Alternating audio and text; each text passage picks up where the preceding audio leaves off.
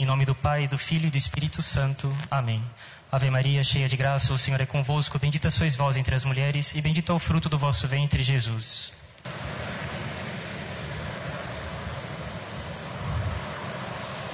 Auxiliadora dos cristãos, toda boa dádiva e todo dom perfeito vem do alto, descendo do Pai das luzes. É o que está na Epístola de São Tiago hoje, onde ele chama Deus de Pai das luzes. Lógico, me dirijo primeiramente aos mais novos, porque a finalidade dos padres é de formar, né, sobretudo aqueles que mais precisam, mas que não são tão novos assim, a respeito do que, que são essas luzes que Deus nos dá. Uma das coisas que os padres devem ensinar nos sermões é a de que a todo custo, a todo custo, todos, não só os fiéis, mas os padres também, eles não devem se afastar a todo custo da luz natural da razão. O que, que é essa luz natural da razão? Deus ele deu para o homem a capacidade de conhecer a verdade. Essa capacidade é natural, nós nascemos com ela e ela é chamada de inteligência. Ela tem em si mesma, a inteligência tem nela, de maneira natural, a capacidade de conhecer a verdade a respeito das coisas, do mundo, e é possível não se contentar só com o conhecimento do mundo, mas até de Deus. A gente pode conhecer Deus. Né? E essa capacidade da inteligência, não é ela que tem essa capacidade, ela é essa capacidade de conhecer a verdade. São Tomás ele tem uma frase que é espetacular. Depois de estudar toda a filosofia e teologia, você vê o que, que, ela, quer, o que, que ela tem dentro dela está no começo de uma das obras dele. Ele diz: Todos aqueles que acertaram, afirmaram, todos aqueles que tinham bom senso e que né, estavam corretos, eles afirmaram que a finalidade da vida humana contemplar Deus. É para isso que a gente existe. A coisa mais nobre que a gente tem é a inteligência e a nossa finalidade, o porquê que a gente existe, é para contemplar Deus. Quando vocês estão aqui na missa, é um dos atos mais nobres que vocês podem fazer quando vocês estão rezando, quando vocês estão contemplando, quando vocês estão estudando a verdade, quando vocês estão estudando coisas sobre Deus, são as coisas mais nobres que vocês podem fazer. O resto é secundário. A nossa inteligência, ela é tanto essa capacidade de conhecer a verdade que ela fica extremamente incomodada diante daquilo que é incoerente, diante daquilo que não faz sentido, diante daquilo que é contraditório, diante daquilo que é absurdo. A gente fica incomodado e quando alguém conta umas histórias enroladas pra gente, a gente fala: "Não, escuta, tem algum problema". A nossa inteligência ela fica incomodada com isso, porque ela é uma capacidade de conhecer a verdade. E ela não se contenta com histórias pela metade que não fazem sentido. Como São João diz, no começo do evangelho dele, e que é o evangelho final da missa, naquele prólogo de São João, Deus ilumina todo homem que vem nesse mundo. Ele ilumina cada homem que vem nesse mundo de três modos. Primeiro modo, pela capacidade natural que a inteligência tem de conhecer a verdade. É o primeiro modo como Deus ilumina a gente. E na verdade, essa capacidade é a inteligência. Pelo estudo, pela reflexão, pela contemplação. É extraordinário quando Aristóteles fala no livro dele sobre a ética, 300 anos antes de Cristo, sem os evangelhos, sem catecismo, etc. A felicidade do homem está na contemplação da verdade. Por isso as pessoas elas são infelizes hoje em dia, porque elas são ignorantes sobre a verdade.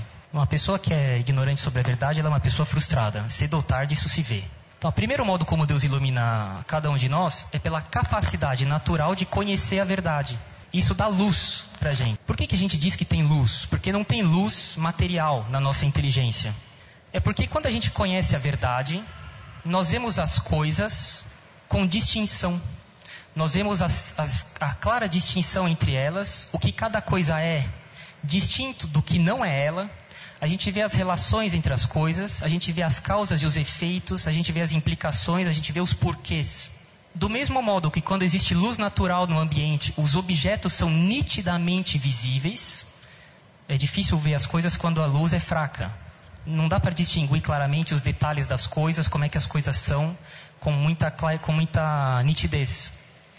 Por comparação, eu digo que quando a minha inteligência vê com nitidez as coisas, que ela tem luz, que é algo que vem dessa capacidade natural da, da razão de conhecer a verdade. Segundo modo como Deus ilumina as pessoas nessa vida é pelo catecismo, pelas verdades sobrenaturais que estão no catecismo, que Deus revelou pela revelação, por um modo de ensinamento e que a igreja contém e transmite para os fiéis. Essa revelação ela dá para a inteligência conhecimento de coisas que ela jamais poderia imaginar que existem. Três pessoas num só Deus a Eucaristia, a encarnação da segunda pessoa da Santíssima Trindade assumindo natureza humana, a morte de Cristo na cruz, etc. São mistérios. A nossa inteligência conhece essas coisas, mas seria incapaz de imaginar a possibilidade disso. E dois, sabendo, ela não consegue compreender. Mas não deixa de ser uma luz a mais. É um segundo modo de iluminar as pessoas quando elas vêm nessa vida. Terceiro modo como Deus ilumina cada um de nós é pela graça. Essa coisa, essa, esse dom, essa qualidade que Deus dá para nós, um auxílio que Ele dá, que é sobrenatural, que está acima das nossas capacidades naturais com as quais nós nascemos. É sobre a nossa natureza, sobrenatural. Essa, esse auxílio sobrenatural que Deus dá ilumina a nossa inteligência. Então, nós, com a graça, nós vamos ver as coisas com mais nitidez. Que coisas, Padre? O bem que eu devo fazer e o mal que eu devo evitar. E essa graça ela vai ficar não só se contentando e me dar mais luz, mas ela vai mover minha vontade para fazer o bem e evitar o mal que agora eu vejo com clareza. São os três modos como Deus ilumina todo homem que vem nesse mundo. E hoje eu gostaria de destacar somente o uso correto que a gente deve fazer da nossa inteligência. Esse primeiro instrumento que Deus nos deu, que é o mais fundamental de todos, o primeiro instrumento que Deus nos deu, com o qual a gente nasce, porque se a nossa inteligência funciona mal, isso nos causará as maiores infelicidades nessa vida e na outra. E não tem como ficar imaginando que a graça que busca dar mais luz para a inteligência funcione muito bem quando a minha inteligência não funciona bem. Cristo ele disse isso com muita clareza.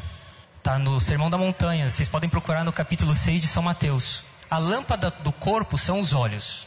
De modo que se os teus olhos forem bons, todo o teu corpo terá luz. Se porém os teus olhos forem maus, o teu corpo será tenebroso. Se portanto a luz que há em ti, na verdade, são trevas, como serão grandes essas trevas? Se as pessoas acham que a luz que elas têm, os princípios pelos quais elas seguiam, que, entre aspas, ilumina as ações que elas fazem, os juízos que elas fazem, o comportamento delas, na verdade são trevas, essas trevas são enormes. E é por isso que é necessário formar bem a inteligência. Se nós não queremos passar essa vida igual cegos, é necessário primeiro formar nossa inteligência para ter luz. E eu estou convencido, depois de ter visto um monte de coisa, apesar de que eu ainda só tenho 3 anos de padre, com 30 anos eu já vou ter visto 10 vezes mais do que eu já vi, de que as pessoas, frequentemente, elas perdem a fé porque elas não estudam, porque elas acabam, por negligência própria e culpável, por própria responsabilidade, tendo um conhecimento pífio da doutrina católica e elas medem a doutrina da igreja com o tamanho da régua que elas se deram, que é o da ignorância delas. Elas acabam então achando que a doutrina católica é uma doutrina banal para carolas e beatos e acabam diante de coisas simplesmente ridículas contra a fé ou contra a história da igreja, etc., tendo ideias absolutamente absurdas e se deixando convencer pelos argumentos mais absurdos contra a igreja, que são contrários ao bom senso e que qualquer um veria os absurdos que são, estão sendo ditos, as incoerências internas das, dos argumentos contra a igreja, etc. E a pessoa se deixa levar porque ela não estuda e ela perde a fé. Um modo incontornável de formar a inteligência é estudando. Esse é um modo normal. A gente fala modo ordinário, mas não um modo assim de pouco valor. Ordinário no sentido de habitual, comum. Né? Esse é o modo como as coisas geralmente acontecem. Modo ordinário. De nós nos formarmos. Como regra geral, Deus não vai dar nenhuma luz para ninguém a respeito de qualquer conhecimento que seja de maneira extraordinária, com visões, com aparições, com sonhos, dizendo a verdade para a pessoa, que tipo de vida ela deve levar, etc. A pessoa ela deve obter essas coisas usando a luz natural da razão natural que ela tem. Deus não costuma indicar para ninguém, por exemplo, se ele deve casar ou não, com quem ou não, ser padre ou não, aonde ou não, etc. Né? Com aparições, com sonhos, com sinais, com milagres, etc. Né? Deus ele dá a inteligência para nós, ele dá as circunstâncias da vida, ele deu os seus mandamentos, ele vai, pela providência dele, colocando certas pessoas na nossa vida, certas circunstâncias, etc. E espera que você reflita e, com o auxílio da fé, veja qual é o estado de vida em que se julga que, de maneira razoável, você vai servir a Deus. Ele não ensina para as pessoas né, o que, que, é certo e o que, que, é errado, usando primeiro os modos sobrenaturais. Né? Deus ensina primeiro pelo estudo. Um padre, por exemplo, ele está perdendo o tempo dele se ele acha que ele vai saber confessar tirando do vazio da inteligência dele que conselhos ele deve dar, que remédios ele deve dar para penitente e o que é grave e o que é leve em matéria de pecado. Ele tem que estudar. É absolutamente necessário estudar. Primeiramente, por bons livros. Padre, que livros? Óbvio que aqui não tem condição de fazer uma lista, mas pelos livros que sempre foram recomendados pela igreja. Os livros dos santos, os livros dos teólogos, que foram sempre colocados em destaque pela igreja, que tiveram funções importantes na igreja, que formaram seminários durante décadas, né? os livros de padres que são exemplares, né? os livros que são usados pela prática constante da igreja. É sobretudo livros dos santos, que frequentemente, se são santos que ainda mais eram bons teólogos, não vão ser livros só de vida piedosa e de aspirações piedosas, mas vão dar princípios extremamente sólidos para dirigir tudo da nossa vida, com bom senso e com verdade. O mesmo vale também para artigos de internet, né, que são geralmente de péssima qualidade, seja pela estrutura lógica dos argumentos, seja pelos princípios que eles se baseiam e que eles defendem, também pela escolha das pessoas que nos formam. Eu falei ontem na formação aqui, na, no dia sobre Nossa Senhora de Fátima, eu citei um diálogo de Platão, em que Sócrates conversa com um rapaz, e esse rapaz ele quer procurar um sofista que acaba de chegar em Atenas para ser formado. E aí Sócrates começa a falar, mas escuta, o que, que você quer ser? Você quer ser finalmente um sofista? Ele responde, sim. E, e, e Sócrates diz assim, você vê o tipo de risco que você expõe à sua alma? Se fosse necessário confiar o seu corpo a alguma atividade que implicasse riscos, coisas boas, coisas más, você ponderaria a coisa durante muito tempo? Você ia perguntar conselho para os seus familiares, para os seus amigos, refletiria durante dias a fio. Agora, quando se trata de algo que é muito mais importante do que o corpo, que é a sua alma, na qual estão sediadas todas as suas ações, e elas vão ser boas ou más na medida que a sua alma será boa ou má? A esse propósito você não pergunta e nem consulta o seu pai, nem o seu irmão, nem nenhum de nós que somos os seus companheiros, para saber se você deve confiar a sua alma ou não para esse estrangeiro que acabou de chegar na cidade. Você não acha que, são uma, que ele, os sofistas são uma espécie de comerciante e vendedores de retalho, só que de coisas que na verdade a alma se alimenta? E aí ele pergunta, mas Sócrates, a alma se alimenta do quê? Ele fala de conhecimento. Por isso Cristo fala, isso é uma coisa extraordinária, né? Ele diz assim, numa oração no final da vida dele, quando ele se dirige a Deus Pai: Pai, a verdadeira vida é esta, que os homens te conheçam. E é isso que a gente vai fazer no céu a eternidade inteira conhecer Deus pela contemplação de Deus face a face. E isso vai ser a nossa vida. Por isso que ele fala: essa é a vida verdadeira, que os homens te conheçam. E, os, lógico que para os gregos esse mundo sobrenatural não existia. Foi Cristo que nos ensinou essas coisas. Mas eles viam que, de qualquer modo, mesmo na nossa natureza humana, o que nos faz, o que é, é próprio da nossa vida é conhecer e contemplar a verdade. E aí ele diz assim, né? É muito pior você se dedicar a alguém que ensina do que comprar comida, porque a comida você pode armazenar em potes, levar para casa, refletir, não precisa comer tudo de uma vez. E se aquilo começa a te fazer mal, você para. Com a ciência não é assim. Você é obrigado a colocar tudo dentro da sua inteligência na hora que a pessoa está falando e levar tudo para casa para sofrer os dissabores ou as vantagens. Então é necessário tomar cuidado. Né? E como a gente vê as pessoas prudentes, né? Platão, Sócrates, Aristóteles, etc., eles sempre tomaram um cuidado enorme com que tipo de coisa eles iam aprender, que tipo de pessoa eles iam pedir conhecimento, iam pedir aulas e que tipo de coisas eles liam. Porque eles sabiam que, inevitavelmente, eles iam ter dissabores ou vantagens. O que mais se encontra atualmente são pessoas que defendem, sob a aparência de catolicismo, ideias que são absolutamente inaceitáveis. Liberalismo filosófico, com as consequências políticas, as consequências morais, as consequências econômicas desse liberalismo, que é ruim e não se combate o liberalismo com o comunismo e não se combate o comunismo com o liberalismo. Né? Não se combate um erro com o um erro oposto. Eu combato um erro com a verdade e eu não ataco um erro defendendo o erro oposto. Isso é típico de comitê estudantil de faculdade. Depois, gente que defende um tradicionalismo perennialista, esotérico, que defende uma visão iniciática do catolicismo, que os sacramentos são verdadeiros ritos de iniciação aos moldes das coisas esotéricas. Aparicionismos, misticismo sem qualquer fundamento na Sagrada Escritura, na tradição, no magistério da igreja, baseados totalmente no entusiasmo e no sentimentalismo. Defesa da moral da igreja em coisas certas, mas de um modo extremamente pesado, extremamente áspero, extremamente rude, sem nenhum fundamento doutrinário, de modo também completamente sentimental, encharcado de entusiasmo e sem qualquer convicção. É um rigorismo sem doutrina que, na maior parte das vezes, acaba em desastres. Para muitos esclarecimentos a respeito desses problemas e desses enganos que a inteligência hoje em dia está exposta, né, eu recomendo enormemente que depois eu vou colocar no site do IBP aqui de São Paulo